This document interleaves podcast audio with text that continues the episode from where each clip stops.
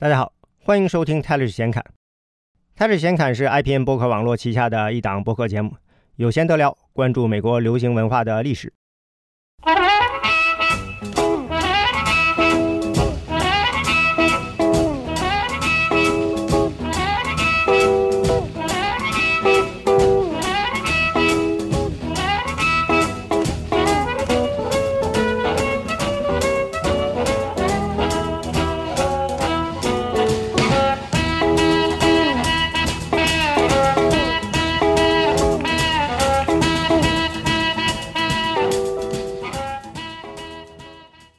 刚才这首是 Little Water and His Nightcats 的 Juke。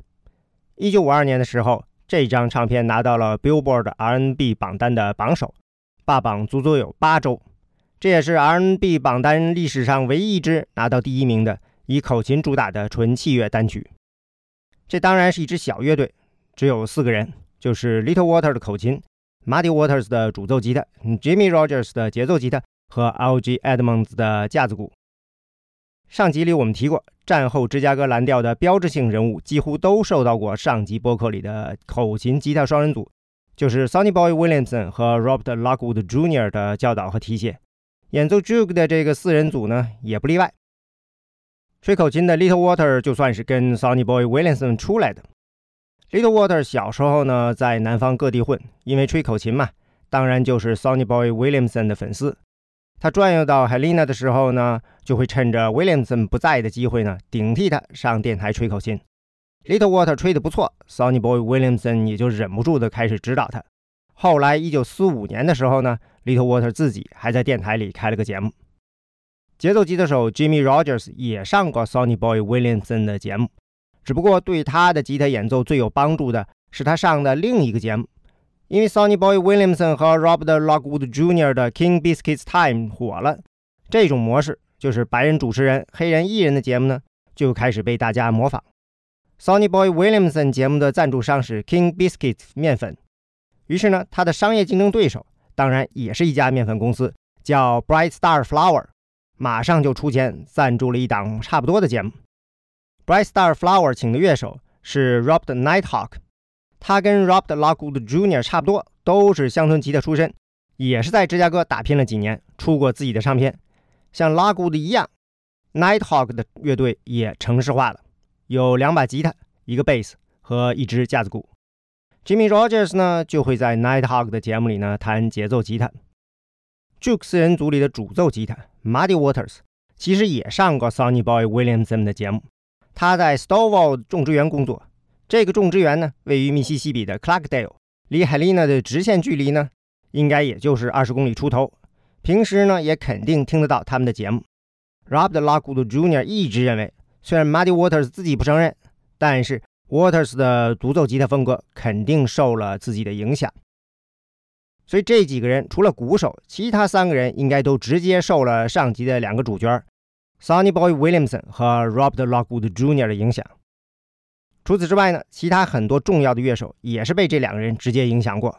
比如两个人后来呢搬到了孟菲斯附近，Williamson 呢就教了 Howling Wolf 吹口琴，Lockwood 呢就教了 B.B. King 吉他。但是到这时候，他们和这些后辈的风格呢已经明显的不同了。上一集最后呢，我们用了吉他手 Elmore James 做例子来对比 James 和 Robert Lockwood Jr. 在吉他上的差异。刚才的这首 Juke 呢，相信大家也能听出来，口琴上呢。Little Water 跟 Sonny Boy Williamson 的差异，这是 Sonny Boy Williamson 一九五一年录的《Eyesight to the Blind》。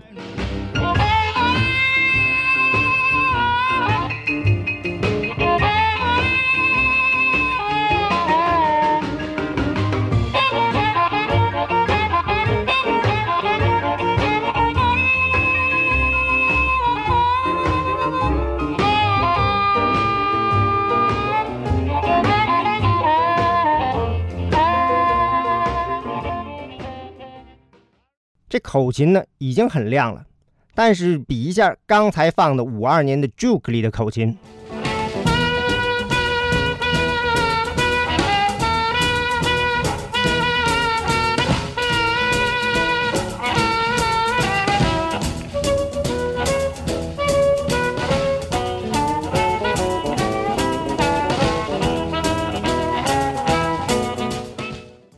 是不是 Juke 里 Little Water 的这个口琴明显更硬，都不太像口琴了。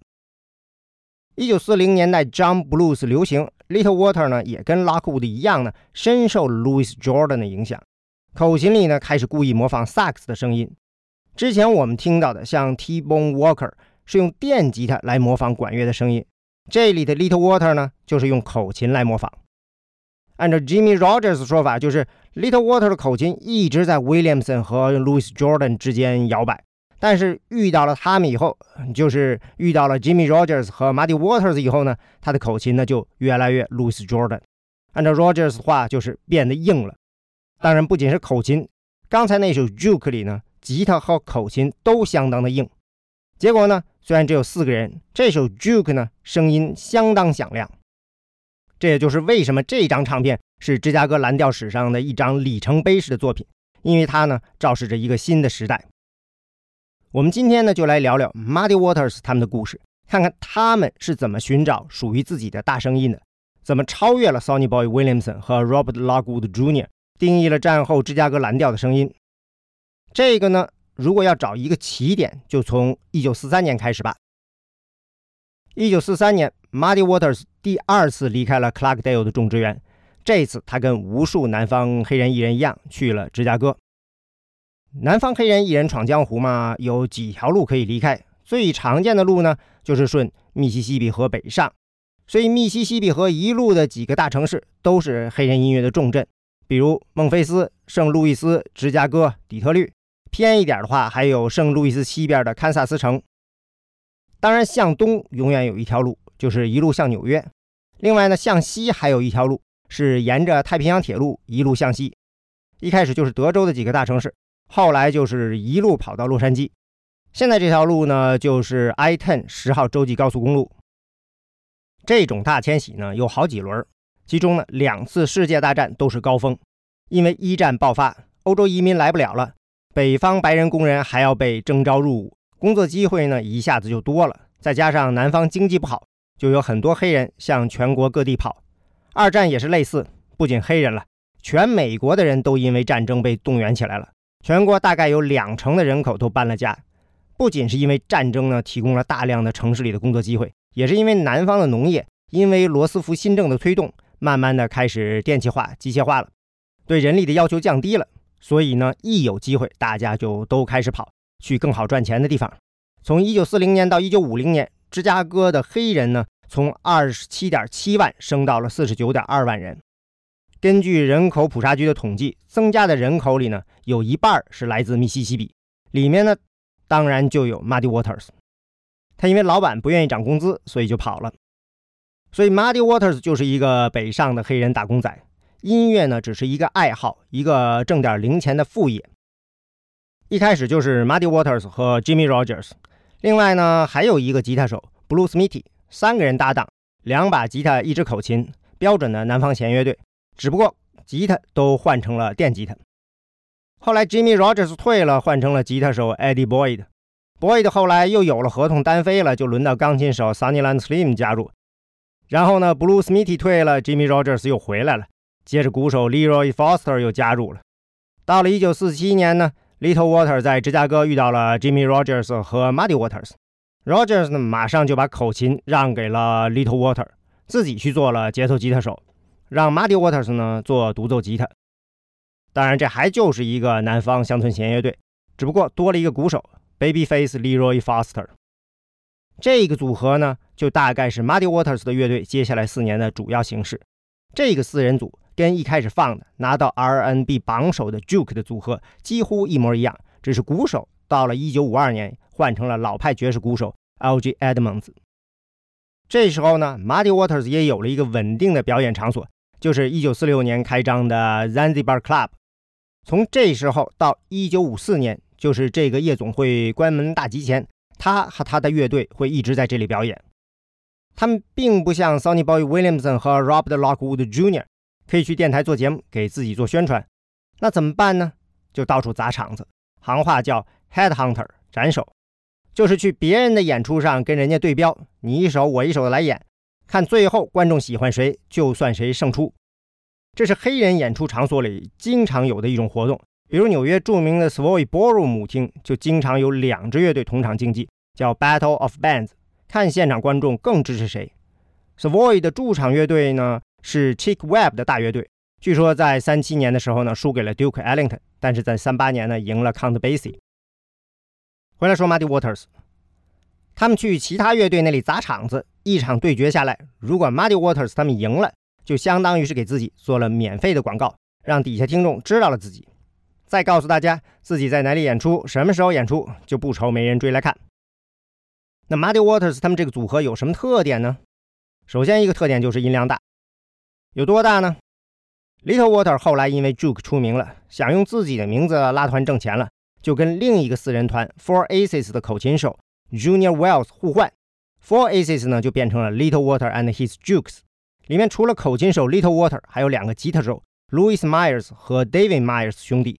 加上鼓手 Fred Below。据 Louis Myers 说呢，我们巡演了很多年，到过美国各地的礼堂、舞厅、酒馆、夜总会。我们演奏音乐用了扩音器，就完全不一样了。我们的声音是从大音箱里出来的，而其他乐队坐在那里吹号奏乐，一支十人、十二人甚至十五人组成的乐队，就一两只麦克风，人们必须靠近了才能听到他们。与此同时，我们有大扬声器。你知道一台音箱只给一支乐器用有多么强大吗？现在你想象一下，我们每个人都有一台音箱，而那些爵士猫依然是坐在那里用老式的风格演奏动感舞曲，没有音箱。我当时意识到了这一点。我们遇到了很多名不见经传的乐队，如果他们在我们之前演奏，算他们走运，因为下一组演出后，大家就会把他们给续下台去，不让他们再演奏了。Louis Myers 说的一台音箱的感觉，现在大家习惯了大音箱了，就可能没感觉了。现场感受可能类似于这个故事，就是一九五八年的时候，Buddy Holly 去英国演出，三月二号在著名的周日晚间黄金档综艺节目《Val Parnell's Sunday Night at the London Palladium》表演，这是他们演奏的名曲《Peggy Sue》。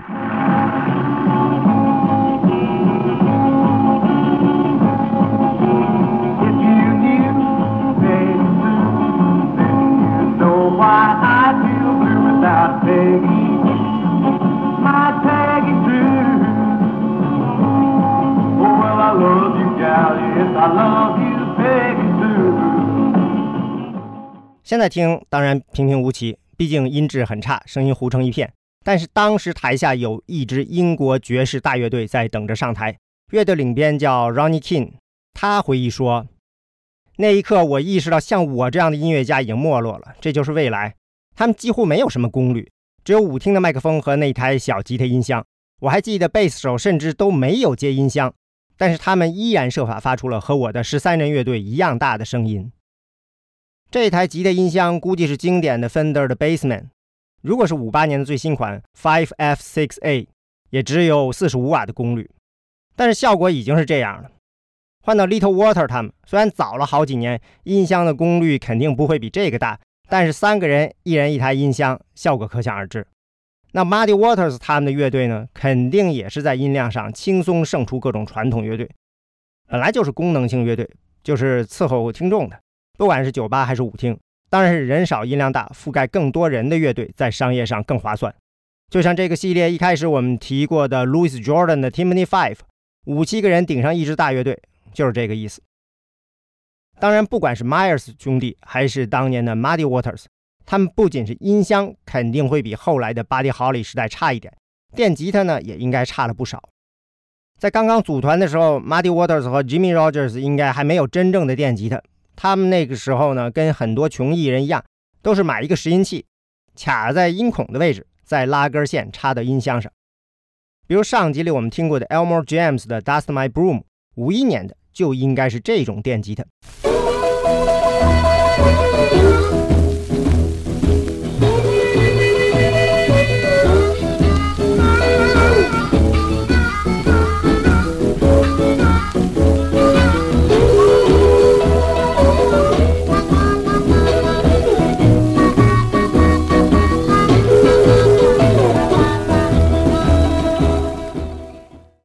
Muddy Waters 不懂电子设备，拾音器和吉他音箱应该都是 Jimmy Rogers 给买的，而且呢是两个人共用一个音箱。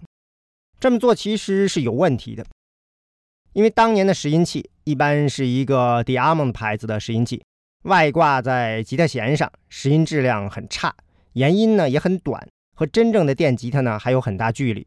而且它的声音呢还有一个大问题，就是不平衡，有的弦放大的好，有的弦呢放大的不好。这是当时所有玩电吉他的穷人都要面对的问题。Muddy Waters 和 Jimmy Rogers 呢，他们又不是什么技术达人，只能凑合。但是凑合呢有凑合的机灵。本来弦乐队的一种模式就是双人吉他，一个人主奏，一个人弹节奏。现在好了，没有别的选择了。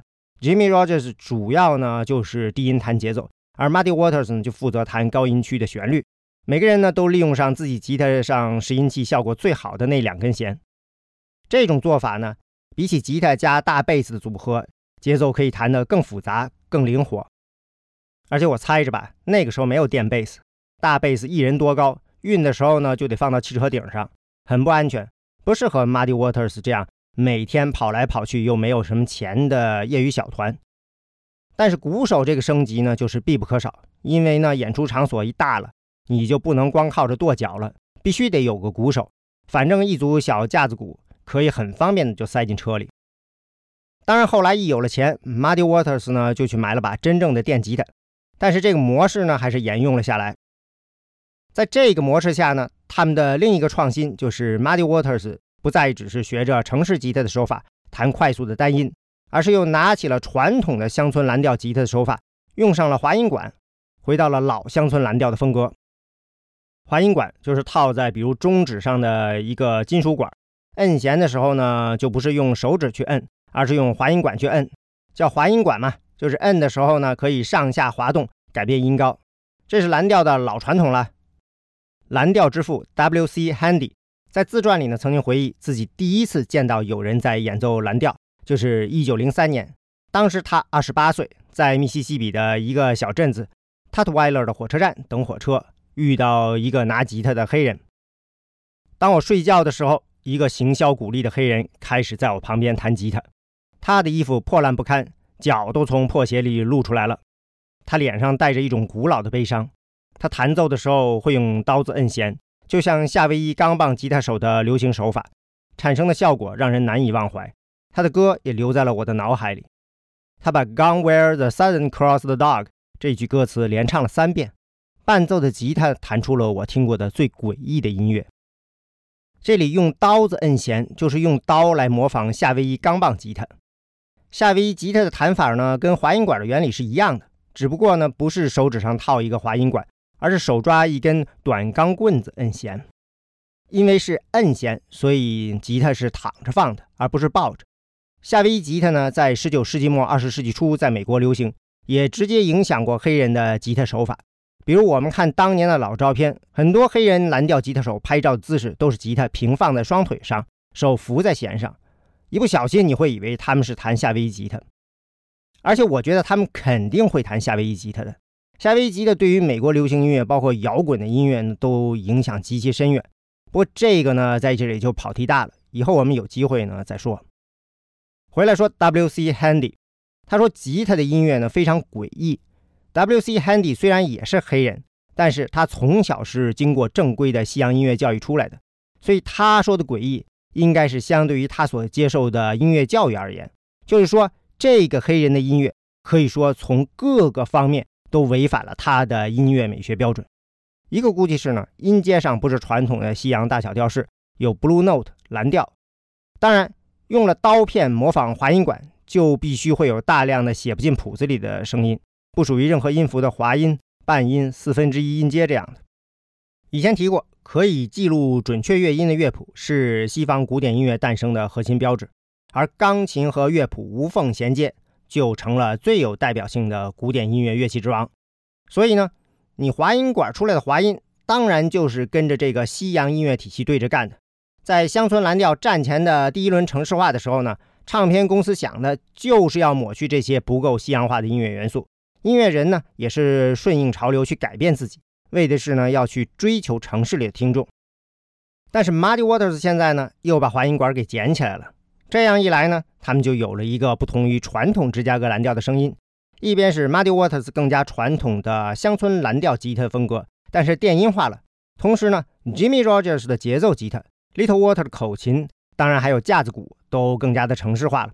这样，他们就找到了一种新的方法，把乡村蓝调给城市化，把两者的声音用一种新的方式给结合了起来。但是我们在当时的唱片里是听不到这样的声音的，并不是说唱片公司找不到他们，唱片公司有自己的探子，会在各种演出场所为他们发掘有潜力的艺人。Muddy Waters 呢，就在1946年被两名制作人找到，还都录了音。哪两个制作人呢？一个是 J. Mayo Williams，一个是 Lester Melrose，很熟悉的名字吧？以前我们有一整集都是在讲这两个人，当然这也不奇怪了。毕竟呢，这两个人都是芝加哥的顶级制作人，在之前的十多年里呢，几乎垄断了整个黑人音乐的制作，所以你不管找谁，估计转一圈都会落到他们手里。这是 Muddy Waters 为 Jmay Williams 录的《Mean Red Spider》。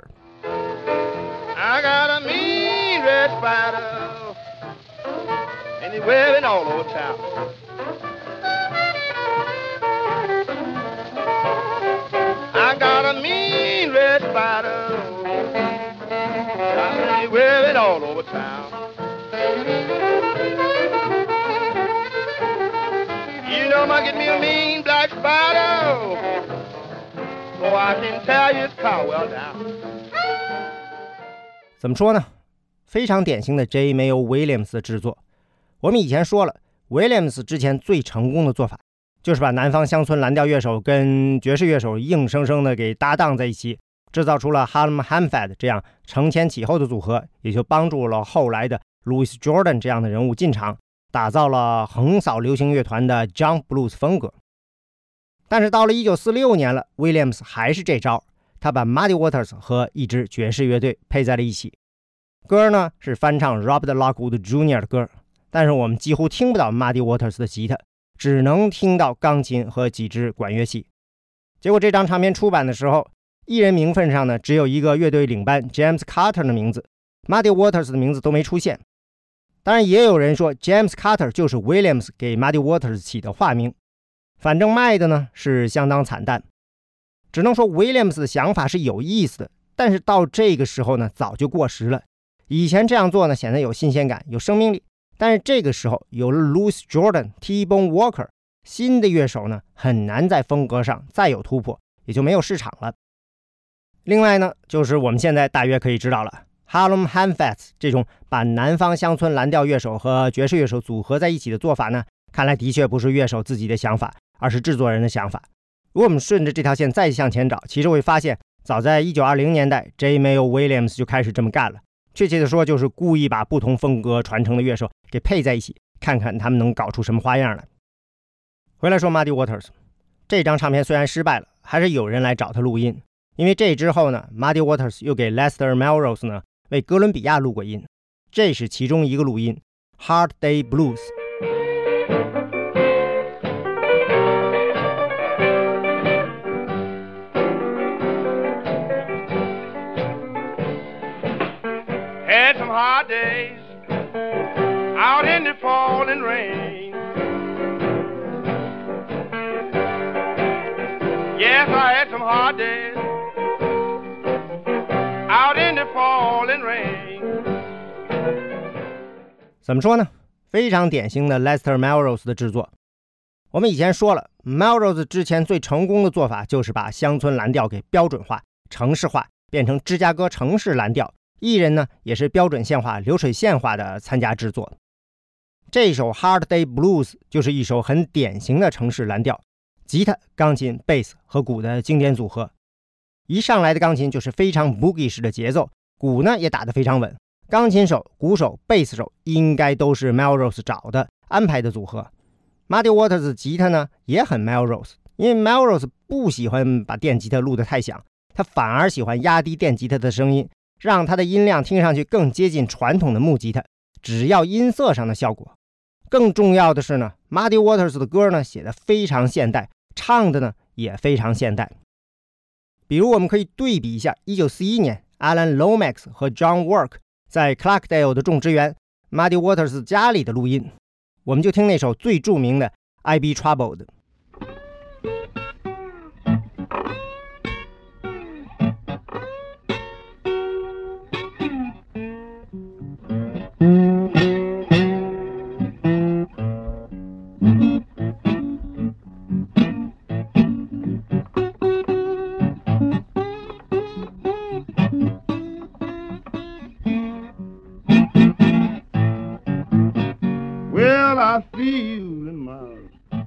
like I feel today.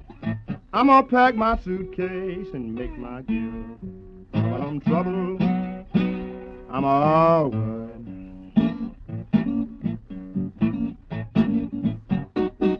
And I never be satisfied, and I just can't keep up. 差别很明显吧？四一年的这首《I Be Troubled》节奏感很弱，忽快忽慢，咬字也不清楚，还忽强忽弱， 显得很随意自由。歌词呢也不工整，句子呢忽长忽短。对比下来呢，一九四六年这首《Hard Day Blues》这些缺点呢，要么没了，要么很小了。说明 Muddy Waters 来了芝加哥之后呢，努力的学习和掌握了当时流行的音乐风格。换句话说，就是 Muddy Waters 努力按照 Melrose 他们为黑人乡村吉他手打造的城市化路线呢，改造自己的风格，融入城市主流。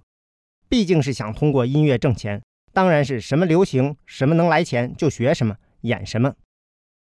据最早跟 Muddy Waters 合作的 Bluesmith 回忆说，是他给 Muddy Waters 调的弦，把他的吉他从乡村蓝调的西班牙定弦变成了标准定弦，并开始教 Waters 学城市蓝调，就是单弦单音的弹法，放弃滑音管，而是用拨片来获得更大更响的声音。但是最后呢，Melrose 还是没有出这张唱片，原因不知道，有可能是呢。这种风格呢，已经唱了十多年。Muddy Waters 的歌呢，听上去并不能脱颖而出。Melrose 呢，觉得可能卖不动。但不管怎么样吧，很明显，Muddy Waters 在四六年录的这些唱片吧，都缺少他的个人风格，或者说呢，都是制作人的风格。他只是制作人手里的一个工具，一块积木，一个普通的录音室艺人，能够按照要求演奏音乐的艺人。而这些唱片的失败呢，也就不奇怪了。因为这时候这些风格已经过时了，那什么音乐开始有市场了呢？其实就是 Muddy Waters 他们在酒吧夜店里演奏的那些音乐，结合了乡村蓝调的技法和爵士节奏的音乐。以前的黑人艺人要城市化，因为他们的顾客最能出钱的是白人，城里的白人，所以他们要把音乐做的能让白人中产阶级接受。尤其是二战期间，很多白人艺人呢都去援战了。大的白人团呢四处跑，忙不过来，就给了黑人艺人机会，去白人区的夜总会里演出，做那种小团小组合的室内音乐。但是二战一结束，白人艺人复员回来了，这个机会呢就迅速消失了。于是大家呢就退回到黑人区里做黑人的生意。另一面呢，芝加哥的黑人呢也越来越多了，新涌入的黑人里呢，大量是来自深南方，比如密西西比的黑人。人在异乡呢，自然就会有点怀旧。不是想回家那种意义上的想念南方，绝大部分黑人都不会怀念种植园，每天劳作特辛苦，还没俩钱儿，也不会怀念种族歧视，天天低人一等。他们怀念的呢，总是一种基于情感上的记忆，能把人粘合在一起的一种情感共鸣。一九四一年，John Lomax 在 Stowell 种植园给 Muddy Waters 录音的时候呢，还问过他说：“这附近还有没有其他的乡村蓝调乐手？” Muddy Waters 说呢，周围几乎没有了，也就是一两个人。张 Lomax 又追问了一句：“那大家喜欢这些乡村蓝调吗？”Muddy Waters 说：“大家喜欢的发疯。”这两个回答非常矛盾。一方面呢，大家非常喜欢 Muddy Waters 的音乐；另一方面呢，当地像他这样的乐手却所剩无几了。而 Muddy Waters 显然在当地呢，没法靠唱歌养活自己。如果我们看当地的点唱机播放量，就会发现。就算在南方的种植园里，其实大部分的流行音乐呢，也是芝加哥城市蓝调、纽约的黑人摇摆乐。连 Muddy Waters 自己也说，他收音机里最常听的是纽约的爵士钢琴手 Fat Waller 的大乐队。最喜欢的艺人呢，是深受 Leroy Carr 影响的蓝调钢琴艺人 Walter Davis。换句话说呢，就是传统的乡村蓝调呢，永远在大家的心中，但是它的市场呢，是越来越小了，只够时不时听一下的。但是 Muddy Waters 他们妙就妙在，他们现在并不是传统的乡村蓝调，而是在城市蓝调里呢，又增加了乡村蓝调的元素，取得了一个新的平衡。对于有着南方农村成长背景的城市黑人，这种有着更强传统蓝调风格的 R&B，就比前些年流行的城市蓝调更受欢迎。响、闹腾，有力量感，节奏感强，又不严格的卡着点儿，有着乡下生活特有的生命力。因为他们是同一批来到芝加哥的南方黑人，听众和 Muddy Waters 他们感同身受。一方面呢，他们接受城市，喜欢城市；另一方面呢，又想念家乡的味道。有了受欢迎的音乐呢，就会有人来开发。老派的制作人呢，还在自己的套路里不想出来，那机会呢，就给了新的唱片公司。到了1947年，Muddy Waters 呢，就又拿到了一次录音机会。这一次呢，是一家新的小唱片公司。叫 Aristocrat，老板 Leonard Chess 呢说想录乡村蓝调，Muddy Waters 的朋友钢琴手 Sunnyland Slim 正好在场，就说他认得一个会弹吉他的。本来 Muddy Waters 还在上班，给顾客送百叶窗，电话打到 Muddy Waters 上班的地方，两个人对了一下暗号，Muddy Waters 就知道有录音机会，借故呢就请了假，把手头的活转给别人，自己就跟 Sunnyland Slim 来了，录了两首。第一首呢是 Little Anna May。I heard little Annie Mae calling my name. Hush, I heard. I heard little Annie Mae calling my name. Well, now you know that girl kind of list. She can't speak so doggone plain. 怎么说呢？很怪，这是乡村蓝调吗？电吉他、贝斯加钢琴，主要是 Sunnyland Slim 的钢琴太风骚了。本来中间吉他独奏的部分被钢琴一把给压制住了，完全不像乡村蓝调了。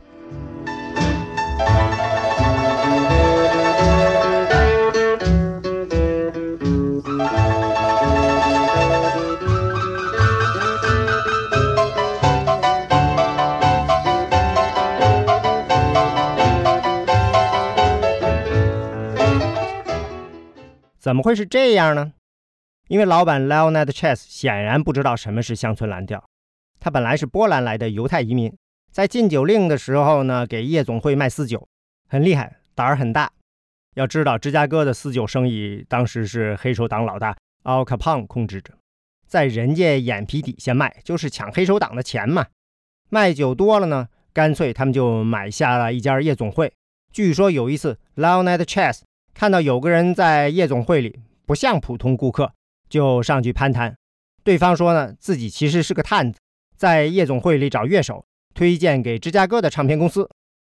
Chess 呢脑子活络，马上就想到了这些歌手就在我这里唱歌，为啥要人家来发掘，而不是我自己发掘？于是他就亲自下场开始做唱片。所以就他这样的背景吧，不知道什么叫南方乡村蓝调，太正常了。那你连乡村蓝调是啥都不知道，怎么就想起来录乡村蓝调了呢？小唱片公司嘛，为了生存，要挖掘大唱片公司不关注的类型。这时候，一九四六年底，正好休斯顿的 Lightning Hopkins 给洛杉矶的阿拉丁唱片录了一批乡村蓝调。刚才说了，南方艺人呢有一条出来的路，就是从路易斯安那顺着太平洋铁路一路向西。经过休斯顿、圣安东尼奥，一路到洛杉矶，所以洛杉矶的唱片公司呢，就喜欢沿着太平洋铁路去找艺人。于是呢，就在休斯顿找到了 Lightning Hopkins。本来 Hopkins 是跟吉他手 Alger Alexander 搭档，但是探子不喜欢 Alexander，给 Hopkins 呢在休斯顿找了一个钢琴手叫 Wilson Thunder Smith 做搭档。可能是觉得 Thunder 和 Lightning 这对名字听上去非常的霸气，雷电组合。于是呢，他们在阿拉丁唱片的第一波录音呢，就是吉他加钢琴。这是第一首，叫《Katie May Blues》。Yeah, you know Katie May's a good girl. Folks say she don't run around at night. Yeah, you know Katie May's a good girl. Folks say she don't run around at night. Yeah, you know you can bet your last dollar. Katie May will treat you right. 虽然两个人也不搭调，以后也没有合作过，但是录音呢还是中规中矩。钢琴呢没有抢吉他的风头，吉他独奏的时候呢，钢琴就是乖巧的在下面拖着。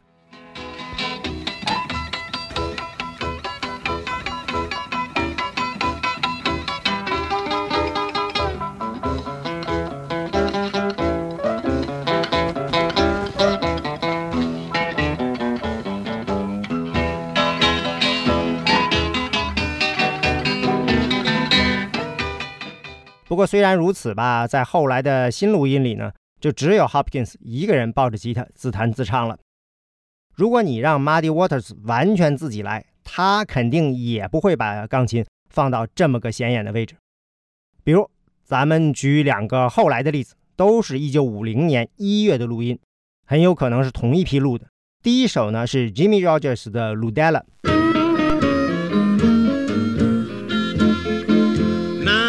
you know I even paid your house rent. I got you everything you need. Now, Luda, you done start some side stuff, baby. You running around on me, but Ludella, Ludella, baby, don't you hear me calling you? Jimmy Rogers 和 Muddy Waters 的电吉他，主唱呢是 Jimmy Rogers，口琴呢当然是 Little Walter， 钢琴是 Sunnyland Slim，bass 呢是 Big Crawford，鼓呢是 Leroy Foster。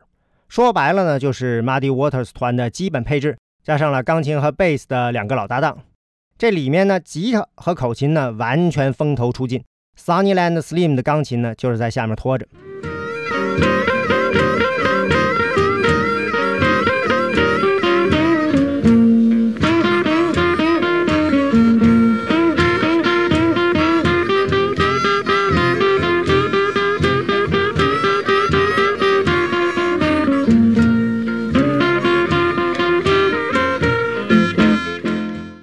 接下来呢，我们对比一个 Memphis Mini 的 Kidman Blues，因为是在同一个地方前后脚的录音，钢琴、贝斯和鼓应该都没有变，就是口琴没了，吉他变成了 Memphis Mini 和他的先生 Son Joe。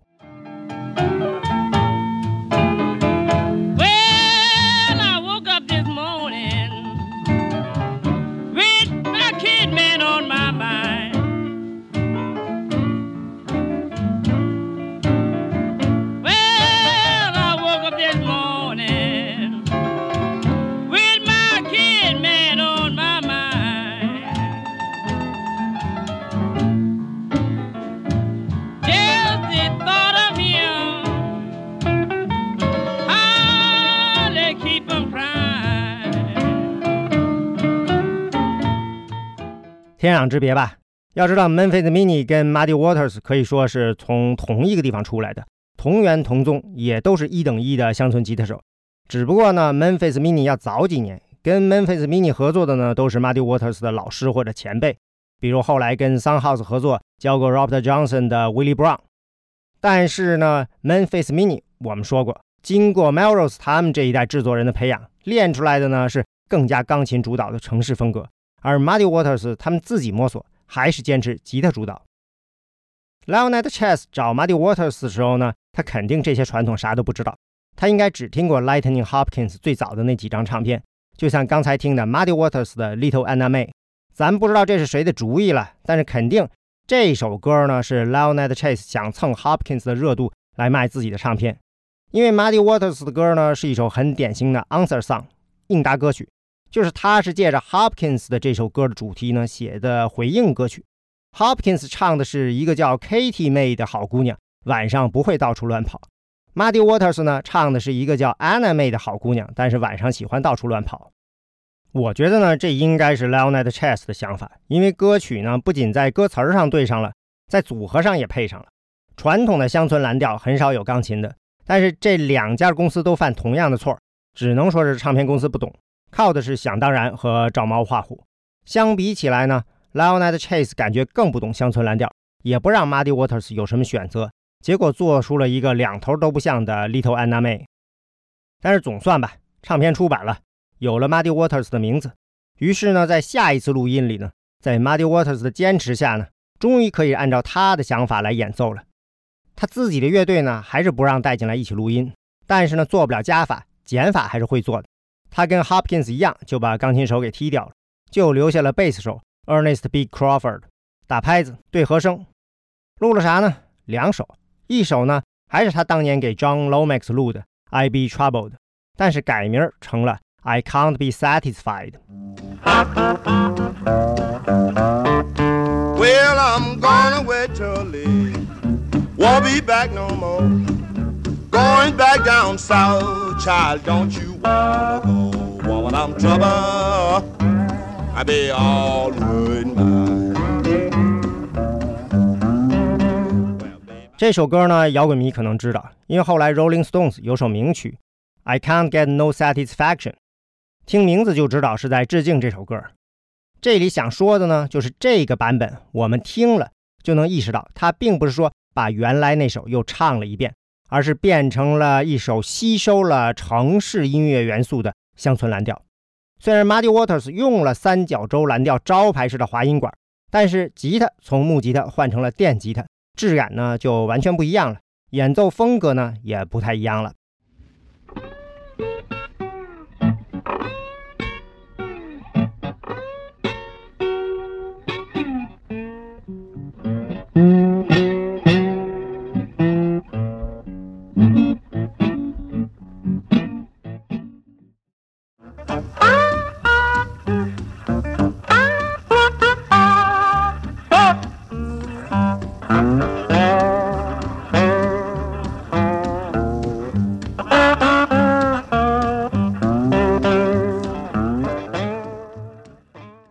按 Muddy Waters 的话，就是电吉他不只是音量大了，而且呢，把你所有的细节呢也都给放大了。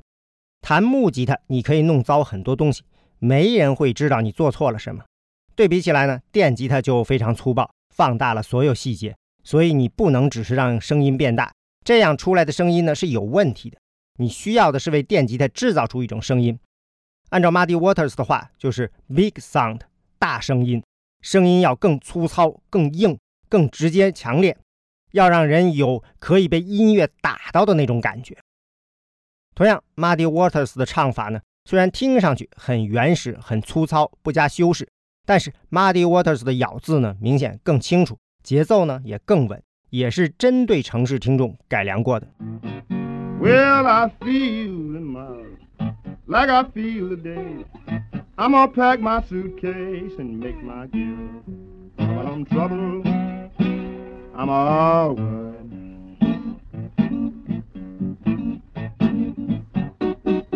And I never be satisfied, and I just can't keep up. Well, I'm gonna wait till late. Won't be back no more. Going back down south, child, don't you wanna go? Woman, I'm trouble. I be all wood mine. Well, babe, I just can't be satisfied, and I just can't keep on. 因为听众变了。之前他在种植园里弹的那种蓝调，听众是跟他一样的种植园里的黑人农民，或者是大学里受过高等教育的知识分子，想听一些他们觉得更贴近遥远的过去、想象中的前工业化时代的声音的人。而现在他的听众呢，是跟他一样进了城的，在工厂里工作的黑人工人，想听一种属于他们自己的音乐，听上去能一耳朵就知道是自己家乡的韵味儿。但是又有着城市蓝领的那种不装不从、有点放纵、骄傲气质的音乐。但是老板 Leonard Chess 呢不买账，因为他不知道这算什么音乐。好在呢，公司的合伙人 Evie Aaron 站到了 Muddy Waters 一边。这位女士呢，其实是前朝遗老，她和她先生是 Chess 买下的 Aristocrat 唱片公司的创始人。这时候呢，公司算是两个人共同经营。后来 Chess 呢就把他给踢走了。但是这次呢，是因为他 Muddy Waters 的唱片呢出了，结果卖的不错，尤其是另一面 I Feel Like Going Home 打到了 R&B 榜的十一名。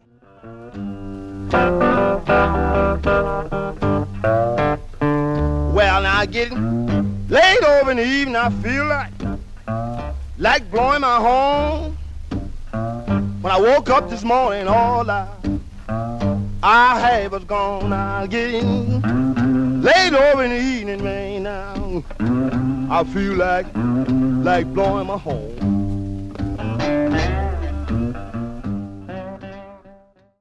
这里呢还有一个小意外，唱片出版的时候呢，Muddy Waters 的名字呢给印错了。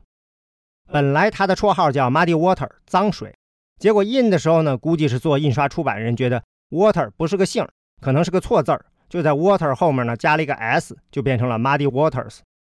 但是唱片火了，于是呢就将错就错，Muddy Water 呢就变成了 Muddy Waters。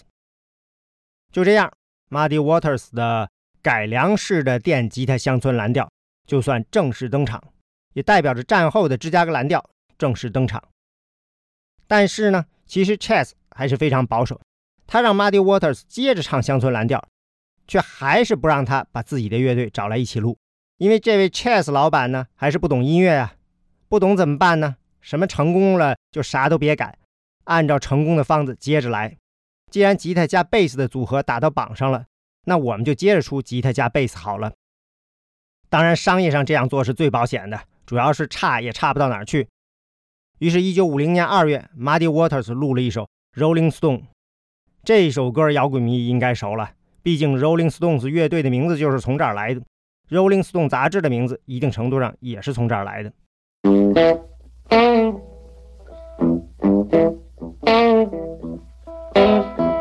Well, I wish I was a catfish swimming in a oh, deep blue sea. I would have all you good-looking women fishing, fishing after me, showing up after me, showing up after me. 这首歌其实没有上榜，但是还是卖了七万张唱片，足以让 Muddy Waters 辞了自己的工作，开始专职搞音乐。 一定程度上呢，我们可以理解 Chess 的保守，毕竟1950年他们公司卖的最好的唱片是跟 Rolling Stone 同一天发行的《My Foolish Heart》。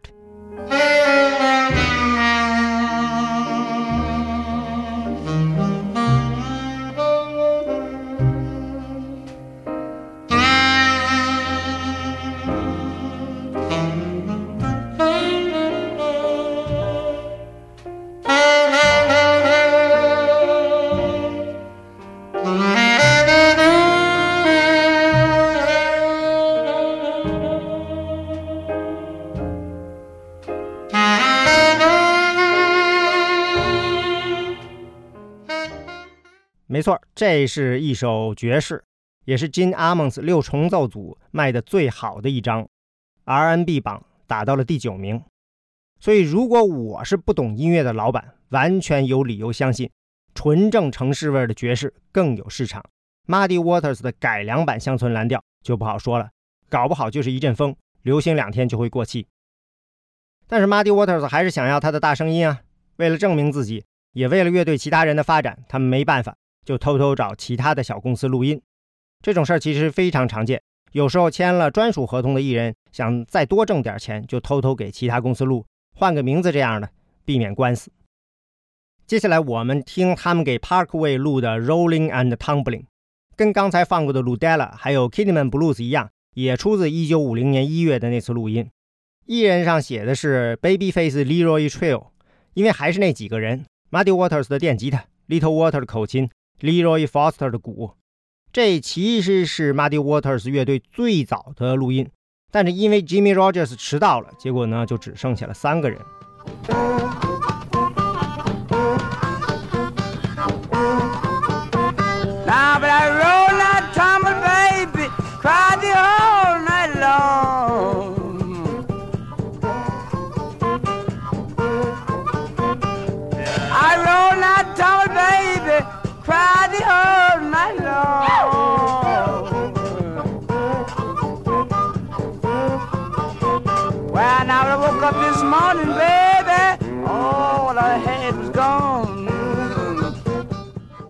一首关于失恋的歌，非常炸裂的演出。唱片出来呢，被媒体注意到了。Chess 呢，马上跟进，让 Muddy Waters 呢又录了一版，由自己出。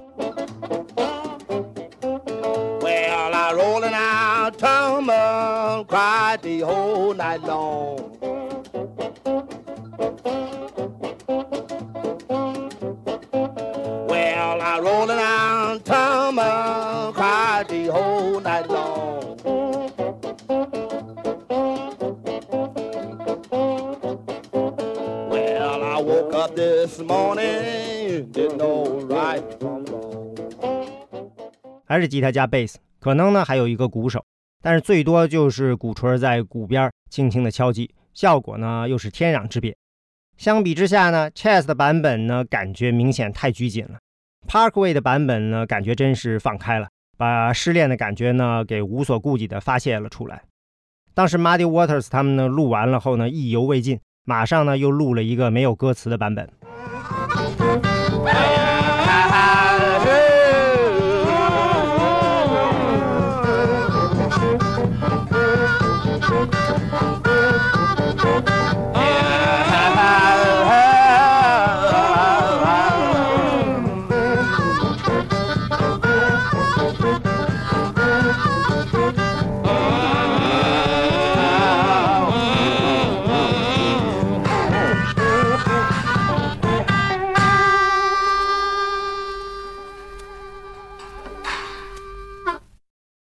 三个大男人一边演奏一边嚎，一切呢尽在不言中。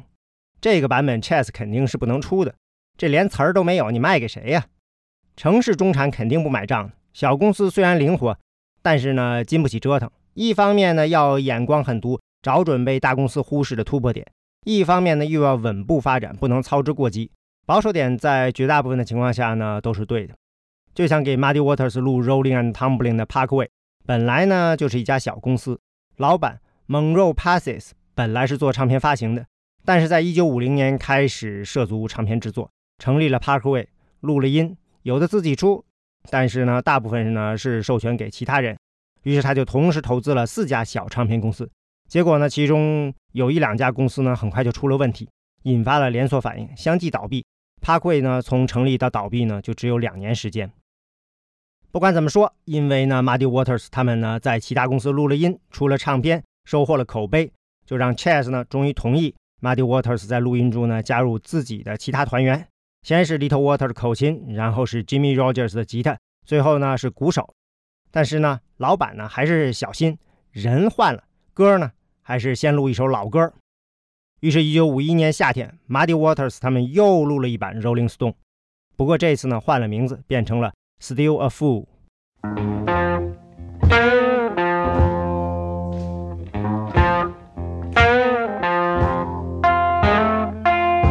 Well, that's two, that's two trains running. Well,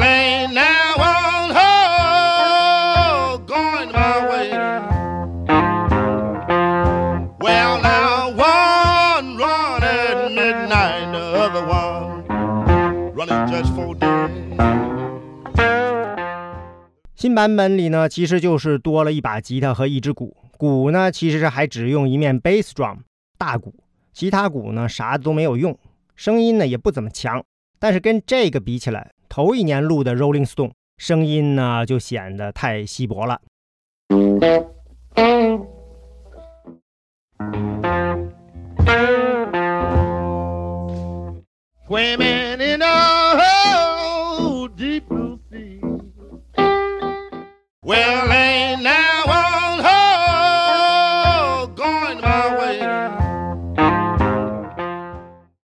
更重要的是呢，这个版本呢就打上榜了，到了第九名。同一天录的另一支曲子《She Moves Me》也打进了 R&B 榜单的前十。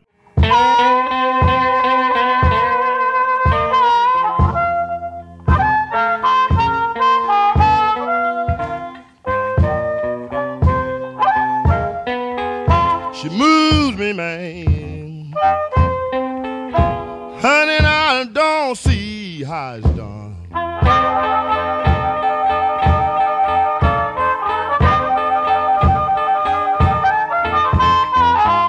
She moves me, man. 这支曲子呢，是第一次 Little Water 直接把自己口琴的麦克风给塞进了吉他音箱里。以前的录音呢，他的口琴都是从麦克风直接送进了混音设备。这次呢，他把口琴的信号呢给送进了音箱，再让麦克风呢把音箱里发出来的声音收进去。口琴的电音化呢，到这里完成了，太成功了，以至于。后来几乎所有的城市蓝调乐队都要找个口琴手进来，代价呢？因为他们的吉他音箱只有两个音频输入，Little Water 的口琴用了一个，Muddy Waters 的吉他当然还要用一个，Jimmy Rogers 就没有了。于是 Jimmy Rogers 一气之下就走了，没录音。于是这首曲子和前一首就都是口琴、吉他和鼓的三人组。其中的鼓手呢是老板 Leonard Chess。没错，本来乐队的鼓手是老派爵士鼓手 L.G. Edmonds，但是据 Muddy Waters 说呢，L.G. 那天没感觉，其实就是一个简单的 dum chick dum，但是就是打不起劲儿了。于是老板 Leonard Chess 冲了进去，夺过了鼓槌，自己亲自打。不懂音乐的老板 Leonard Chess 亲自上阵打鼓，技术上当然是很简单的。但是就像著名鼓手 Hal Blaine 说的，早期的摇滚在一开始非常简单，以至于普通的爵士或者受过音乐训练的音乐家非常不屑，会嘲笑说什么垃圾玩意儿啊！他们忘记了这是进化，你必须跟上时代的步伐。没错，当年 R&B 的鼓手基本上都是爵士出来的。但是呢，大乐队衰败了，他们没工作了，就来做 R&B。再后来呢，就是做摇滚。技术上呢，当然不会有什么问题，问题呢是在风格上，在感觉上，你就要学。五零年代的录音室鼓手 Jesse Sales 总结过，摇滚的核心就是要打出节奏，这是让音乐有活力的关键。这就是一种感觉。如果风格上跟不上这种变化，就会慢慢被淘汰。新音乐、新风格，没有人去教鼓手们该怎么做。但是他们都有双大耳朵，愿意竖起耳朵听新的声音，接受新事物，愿意改变的，愿意创新的，就有机会成为新音乐的弄潮儿，甚至成为一代宗师。就比如后来 Muddy Waters 的鼓手 Fred Below。到这时候呢，Leonard Chess 大约是明白了一点 Muddy Waters 的音乐最重要的地方了。录音师 Malcolm Kisholm 回忆说，他去 Chess 上班，制作人跟他强调，蓝调最重要的声音就是吉他和人声。一定要把这两个声音录得大大的，这是要被听到的声音。其他的是填充乐器，音量应该比人们通常期望的要低一些。这就是 chess sound。但是说归这么说，还是有限度。比如吉他声音再大再响，失真再高，chess 也不允许有回收反馈。这个我们是从 Buddy Guy 那里知道的。后来加盟 chess 的吉他手 Buddy Guy 就喜欢这个，但是 Leonard Chess 就说该你这么搞是在制造噪音呀，就让他降低音量。”听上去非常熟悉的说法吧？对于 Melrose 来说呢，Muddy Waters 的电吉他呢，就是在制造噪音，把人的忍受力推向极限。但是对于 Chess 来说呢，就完全可以接受。但是 Chess 呢，就完全无法接受再进一步的失真。虽然 Buddy Guy 一个劲儿的说呢，这不是噪音，这就是我。好了，嗯，咱们不管这个后来的事儿了。至少到这个时候呢，Chess 呢就不再限制 Waters 了，而是让他用自己的乐队想怎么录就怎么录了。这个呢？从一九四一年到一九五一年，至少四年，才让 Muddy Waters 和他的乐队有机会按照自己想要的样子去录音，才有了我们一开始听到的1952年的 Juke。当然，让 Chess 转译呢，应该也有别的原因。虽然让 Chess 去录一个他没有听说过的组合、新的风格很难，但是让 Sam Phillips 去录就不难了，因为 Sam Phillips 懂音乐，也知道自己想要什么。但是 Sam Phillips 在当时呢，只有一个小录音室，还没开唱片公司。于是呢，他录了音，就把录音卖给其他公司出版。反正呢，他守在孟菲斯，那些公司呢，要么还得把人请到芝加哥、洛杉矶去录音，那还不如直接从他这里买录好的。还是在1951年，Chess 呢有两张 Sam Phillips 录的曲子大卖，一张呢是四月初的 Ike Turner 的 Kings of Rhythm 表演的 Rocket 88。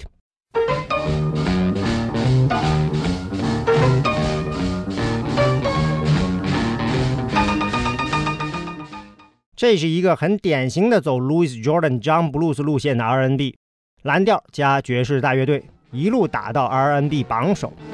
You women have heard of jalopies, you've heard the noise they make, but let me introduce my new Rocket 88. Yes, it's straight, just one way. Everybody likes my Rocket 88. Baby, we'll ride in style, moving all along. 关于这张唱片的八卦很多，有一个八卦特别有名，就是乐队来录音的路上呢，把吉他音箱给摔了，扬声器的振膜破了，声音呢当然就失真了。但是 Sam Phillips 看了看，拿了些纸把破口给塞住了，说听着挺好的，就开始录音了。于是就有了这张唱片里独特的失真音效，也因此呢被不少人认为是史上第一张摇滚唱片。Chess 那年出的另一张重要的唱片也是 Sam Phillips 录的，是八月出的 Holding Wolf 的。How many more years?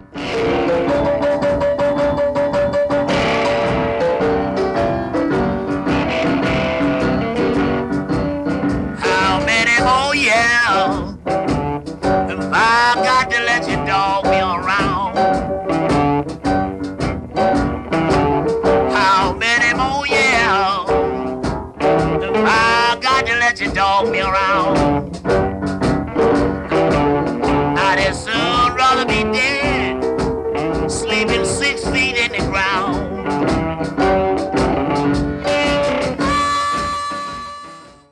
Wolf 的口琴和人声，Ike Turner 的钢琴，Willie Johnson 的吉他，Willie Steele 的鼓。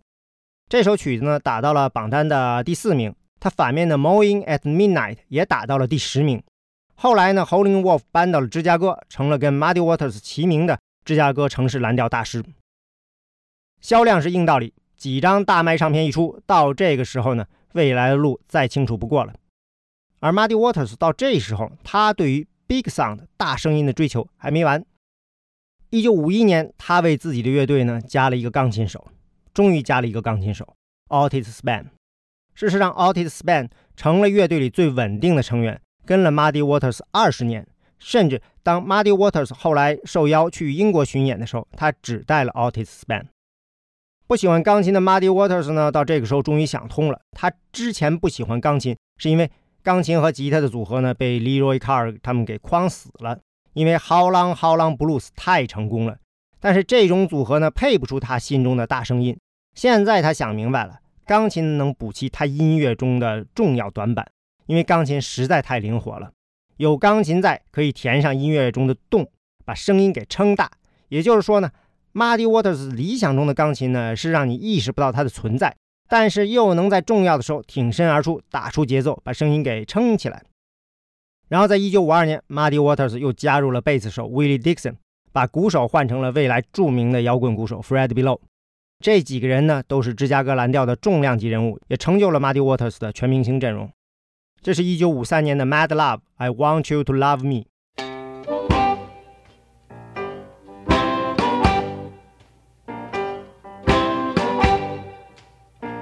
I want you to love me. Love your baby slow.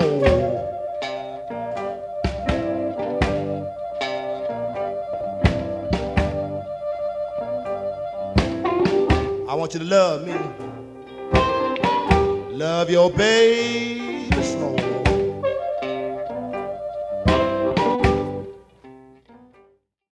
这里面 Otis Spann 的钢琴呢，几乎是隐身的。但是呢，但凡节奏或者肢体上有需要，它就会冒出来，非常自然，完全不抢。另外一个让人叫绝的处理呢，就是一上来就引入了新奥尔良爵士喜欢的 stop time，在追求饱满的大声音的同时，突然塞进了留白，形成了巨大的反差。而且当它和三角洲蓝调无缝结合在一起以后呢，地域感就变淡了，整体的南方味儿呢更浓了，非常有新鲜感。很快呢，就成了 Muddy Waters 的招牌声音。当然，这并不是这个组合在音乐上的巅峰，这还得呢等到第二年，一九五四年，乐队的贝斯手 Willie Dixon 的创作能力被发掘出来，被 Chess 呢委以重任。Dixon 呢跟 Muddy Waters 不一样，他之前呢是玩爵士小团室内乐的，就是二战时候兴盛的白人听众很喜欢的三人小团，所以呢他特别知道白人中产想听什么，觉得什么样的音乐呢更接近他们想象中的黑人音乐。Dixon 的加入之后呢，他就把那种有点神秘主义色彩的南方黑人世界呢，给融进了歌词里。同时呢，在音乐结构上呢，进一步的城市化、流行化，才有了 Muddy Waters 的代表作《I'm Your Hoochie Coochie Man》啊，《Manish Boy》啊，《Got My Mojo Working》啊这样的传世作品。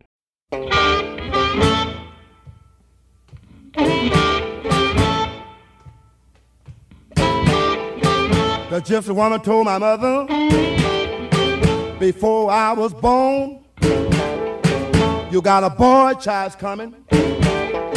He gonna be a son of a gun. He gonna make pretty women's jump and shout. Then the world wanna know what this all about. But you know I'm here.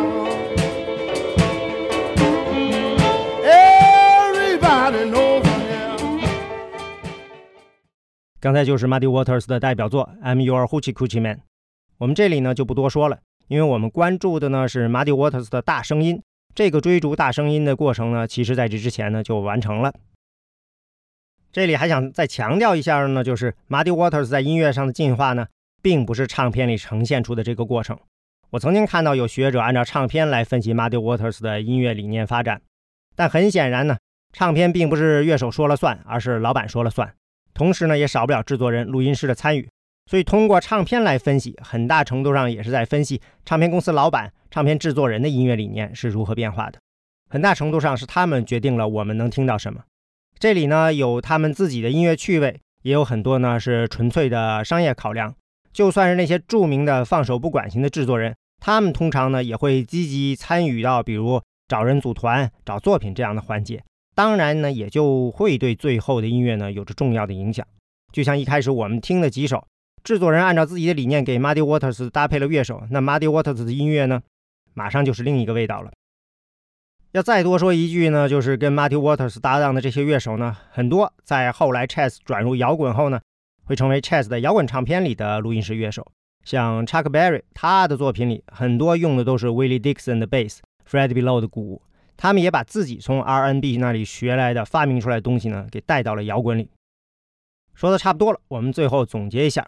我们这一集里拿 Muddy Waters 举例子，是想说大乐队消失后，小乐队成长的过程，寻找大声音的过程。当然了，这个过程中诞生的不是摇滚。Muddy Waters 的音乐呢，当然不是摇滚。他巅峰期的曲子呢，也从来没有打入过流行榜单，甚至连 R&B 的榜首都没拿到过，也最多算是启发了后来的摇滚。摇滚乐的配置呢，当然也不能说是这么来的。Little Water 后来跟 Myers 兄弟还有鼓手 Fred Below 不是组了个四人团吗？就有人说这是摇滚团的原型，结果 Fred Blow 一口否定，说他们跟摇滚没有任何关系。Blow 刚才我们提过，后来呢跟 Chuck Berry 录了不少经典摇滚作品，他这么说呢，肯定是知道自己在说什么的。所以这里聊的跟后来的摇滚相近的是乐手寻找自己声音的过程。二战前流行音乐的主流呢是大乐队里的职业艺人，艺人想要出道呢，大多要小小年纪就入行。当职业乐手，在大大小小的乐队里向上爬，最后自己成为乐队领班或者重要的乐手。而摇滚时代呢，肯定更接近 Muddy Waters 自己组小团，从业余到专业，一步步追逐自己的听众。这个过程的另一面是追逐那个属于自己的声音的过程。而那些战后玩音乐的孩子，大多都是从业余的一两个人开始，一点点的调整人手和乐器，直到找到属于自己的声音。这里的一个关键是业余，因为唱片的出现、收音机的普及，能养活职业乐手的入门工作就迅速消失了。没有人会给钱让你练级了，他们放唱片就好了。所以呢，更多的未来的艺人，他们得从业余乐手开始，从两三个人的小团开始。像 Elvis Presley 在出唱片前呢，就只是个卡车司机，他也不是出了第一张唱片之后呢，就当起了专职艺人。七月份出唱片。这之后呢，他也是利用业余时间在附近演出。最后是到了十月份，他们在著名的乡村电台节目《Louisiana Hayride》中登场。因为表现的好，电台呢就给了一份一年的合同，才让他决定辞职当专业歌手。而 Ventures 一开始呢就是当 Wilson 和 Bob Bogle 两个人呢都是泥瓦匠，西雅图下雨多，一下雨就干不了活，就开始练琴，就是在当铺花了十块钱买的二手吉他。其实他们第一次录音的时候呢，录音师就跟他们说：“你们只有两把吉他、一个贝斯、一套鼓，声音呢太单薄了，应该加一台钢琴来填充空间。”当 Wilson 说：“我们到哪儿去找钢琴手啊？就这样吧。”结果呢，唱片火了，这个基本组合呢就一直保持下来了。当然，在大洋另一端也有自己的故事了。一九六二年，两个年轻的 R&B 粉 Brian Jones 和 Paul Jones 搞了一个吉他口琴组合。Brian Jones 呢弹滑音管吉他，Paul Jones 呢口琴兼人声。本来他俩呢就是 Erling Club 里的固定听众，但是呢 Alex Corner 的 Blue Incorporated 非常松散，欢迎业余爱好者上台表演。当然这也是两个人泡在那里的一个原因了。结果四月七号吧，他们终于有机会登台演出。Brian Jones 学的呢就是上集最后我们提的 Elmore James，他们上台了，自然就去演 Elmore James 的经典。上集最后播过的《Dust My Broom》，据说他们刚开演的时候，有三个 R&B 粉正好下台阶进来，就听到了，居然有个白人在弹《Dust My Broom》，还是滑音管的技法。这三个人呢，就是 Mick Jagger 和他的乐队搭档 Dick Taylor，外加一个还在苦学吉他的 Keith Richards。而 Mick Jagger 跟 Keith Richards 呢凑到一起，据说也是因为 Keith Richards 头一年在火车上看到了 Mick Jagger 随身携带的几张唱片，其中就有 Little Water 和 Muddy Waters 的唱片。两个月后呢，Brian Jones 决定和 Mick Jagger 他们组一个乐队，就是 Rolling Stones。一九六四年的时候呢，Rolling Stones 开始了他们的美国朝圣之旅。他们造访了 Chess 在芝加哥的录音室，并在那里呢录出了自己的第一支榜首单曲。按照 Keith Richards 的话，就是他们一直在苦苦找寻芝加哥蓝调的声音。两把吉他、贝斯、架子鼓加钢琴。贝斯手 Billy Wyman 说：“英国声听上去太单薄了，他们需要美国声 R&B 那样的厚重的声音，Big Fat Sound。”这里的问题呢，就像极了 Muddy Waters。Muddy Waters 的答案呢，就是口琴加电吉他。Muddy Waters 用厚重的口琴来代替大乐队的管乐部，当然是得益于他有 Little Walter 这样的口琴大神。而后来的 Rolling Stones 想用电吉他来完成这个任务。就总是还差了一点。Rolling Stones 呢，在第二年，一九六五年呢，再次造访了 Chess 录音棚。这一次呢，他们终于找到了答案，就是 I can't get no satisfaction。这个名字之前说了一听就知道是在致敬 Muddy Waters 的 I can't be satisfied。不过，他们找到的答案并不是 Brian Jones 的口琴，而是 Keith Richards 的效果器。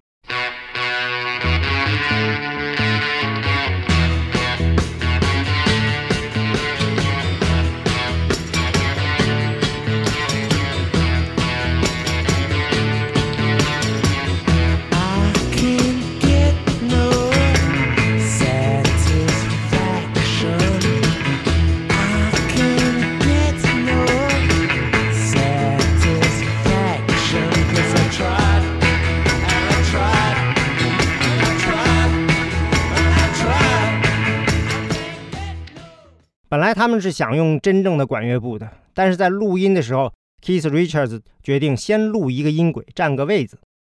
他在加州的录音棚录了一轨，选择了加一个失真效果器，就是 Maestro FZ One。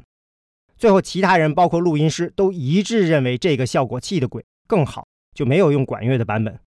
最终，这个关键的变化呢，也让 Rolling Stones 在苦苦模仿他们想要的 R&B 的声音过程中呢，找到了属于自己的声音。其实音乐史上有很多类似的抄作业超出新篇章的例子，无数的音乐人呢总是在拼尽全力去试图复现一种曾经的完美感。当然了，完美是不可得的了，但是在追求完美的过程中呢，就让新的音乐秩序、新的音乐美学形式呢展现了出来，带来了全新的音乐体验。感谢收听泰律显侃，我们的网址是泰律点 FM，同时也欢迎收听 IPN 旗下其他的精彩播客节目。我们下次再见。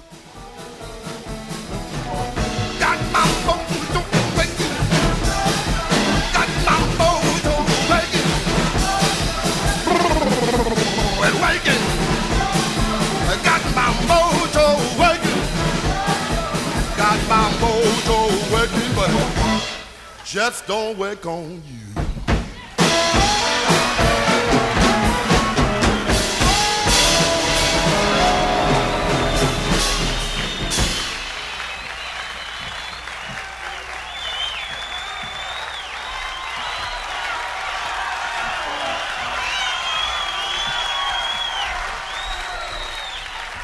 Uh, you want me to sing a little more, Joe, or something else now?